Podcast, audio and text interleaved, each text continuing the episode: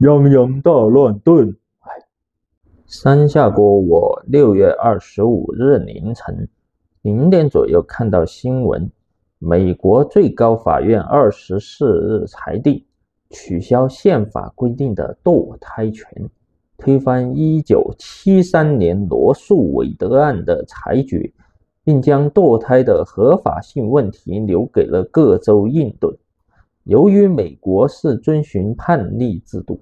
这一裁决颠覆了近五十年前具有里程碑意义的先例，是一个罕见的逆转，挑战现代美国的生殖自主权。首先，先简单介绍下罗素韦德案。一九七三年的罗素韦德案的影响，被美国人视作等同于第二次内战。这次被推翻成真的话，岂不是就是第三次内战喽？一九七二年，德克萨斯州两个年轻的女权主义者萨拉·威丁顿和琳达·科菲试图挑战当时的堕胎政策。他们选中了一名希望堕胎的二十一岁女子，化名为简·罗。韦德则是当时达拉斯县的检察官。几经周折，一九七三年一月二十二日。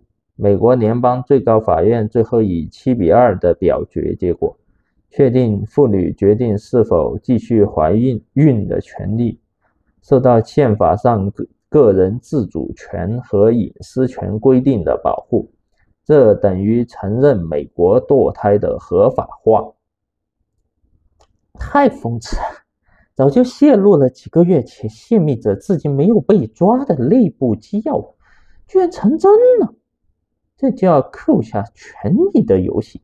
他大结局被朝鲜泄露，编剧马上写新的大结局。你猜咋？结果翻车了，彻底翻车了。看来美国最高法院真不想重蹈全由的覆辙啊！这下好了，让各州自行应对。新一轮的迁徙潮又要开始了，哈哈哈今天再来看澎湃新闻写的五十年前判决泄露的新闻，不管它是否为真，我三观彻底碎了。这简直就是政府过家家嘛！嗯，停，嗯嗯噔嗯嗯，停停停，不是让你恨间谍过家家，问题是没有政府过家家这部片子嘛？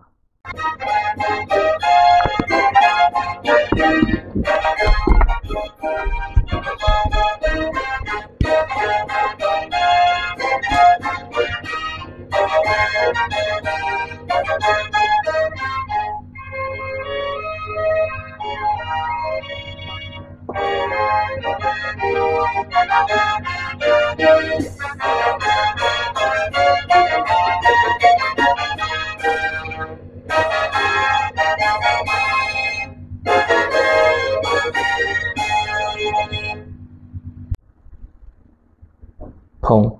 哈哈，彩蛋来了！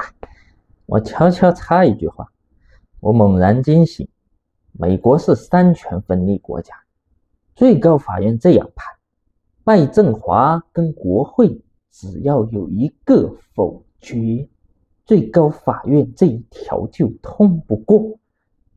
No，继续像阿尼亚那样吃瓜，挖苦挖苦。